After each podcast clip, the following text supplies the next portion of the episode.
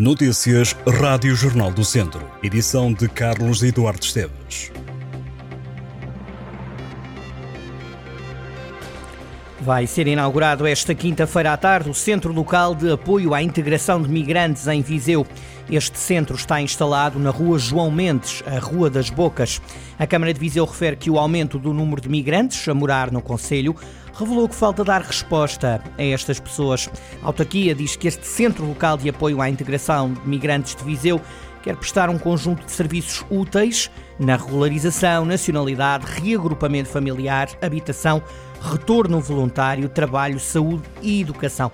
A inauguração decorre a partir das três e meia da tarde desta quinta-feira. Conta com a participação da Secretária de Estado da Igualdade e Imigrações, Isabel Almeida Rodrigues. Em 2019, o Instituto Politécnico de Viseu abriu um outro centro de apoio a migrantes, o primeiro a funcionar em Politécnicos e o segundo a nível nacional no ensino superior.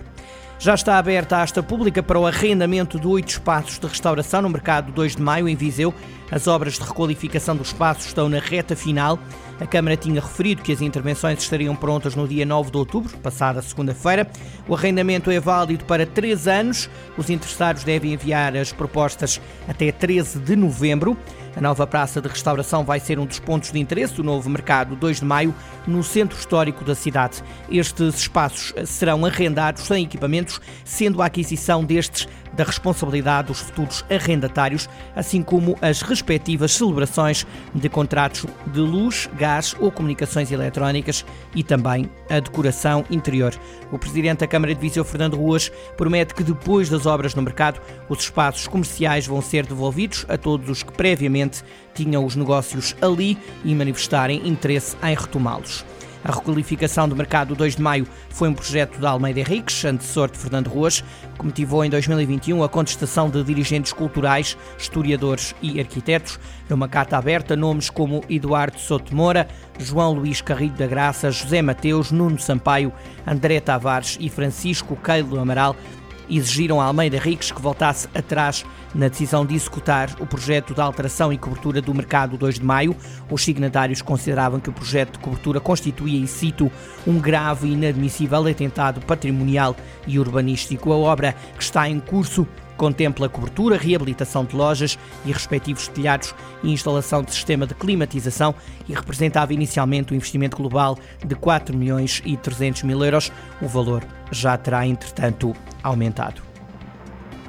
O guarda-redes natural de Tabuaço, Cristiano Marques, fez os primeiros minutos na equipa principal de Portugal em futsal. O atleta foi a opção para Jorge Braz no jogo que a seleção das Quinas derrotou a Arménia por 7-1. Cristiano Marques alinhou na quarta jornada do Grupo E da Ronda de Elite de acesso ao Mundial de 2024, um triunfo que permite a Portugal somar 12 pontos e ser líder do grupo no final do jogo, Cristiano Marques falou num sonho tornado realidade. O guarda-redes diz ter trabalhado muito para jogar pela equipa principal de Portugal e mostrou-se grato ao selecionador nacional Jorge Brás e aos adeptos da equipa. Também Jorge Brás, depois da vitória, se referiu aos primeiros minutos feitos por Cristiano Marques na seleção nacional de futsal, seleção A. Jorge Braz elogiou o jogador de Tabuaço, disse o técnico que Cristiano tem tido um comportamento fabuloso ao longo dos anos. André Coelho, natural de Nelas, foi também opção para o selecionador nacional durante o jogo. O jogador recebeu uma placa evocativa das 75 internacionalizações pela equipa principal de Portugal. A marca foi atingida em dezembro de 2021. André Coelho tem agora 96 internacionalizações pela seleção A. A vida e obra de Aquilino Ribeiro vão ser alvo de debate no Congresso Académico de Escritores, Pintores e Políticos e Santos no universo aquiliniano, que irá ter lugar a 17 e 18 de novembro em Sernancelho. O evento decorre no Auditório Municipal, é organizado pela Câmara Municipal e pela Universidade de Aveiro, no ano em que se assinala os 60 anos da morte do autor. Em comunicado, a Câmara de Sernancelho refere que este promete ser um importante fórum de reflexão em torno de Aquilino, contando com académicos que abordarão a vida e obra do escritor nos painéis Arte, História e Literatura literatura da obra de Aquilino Ribeiro e o direito e a matemática e a religião da obra de Aquilino Ribeiro. O congresso é gratuito, aberto a professores e também a toda a comunidade. A Câmara de São João da Pesqueira e o Instituto dos Vinhos do Douro e Porto vão criar um gabinete de apoio aos viticultores e às empresas do setor no Conselho que é conhecido pela forte produção de vinho. A instalação do novo gabinete, em São João da Pesqueira, vai permitir aos produtores de vinho tratarem dos assuntos sem que tenham de deslocar-se a uma das sedes do Instituto no Porto e em Peso da Régua. O Instituto dos Vinhos do Douro e Porto irá formar colaboradores indicados pela Câmara de São João da Pesqueira para fazer o atendimento aos viticultores e empresas e tratarem da documentação. A autarquia poderá ainda disponibilizar meios e recursos para o atendimento.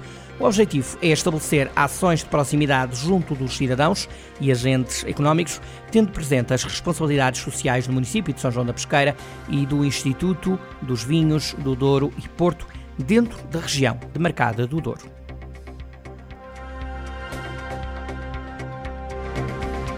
Estas e outras notícias em jornaldocentro.pt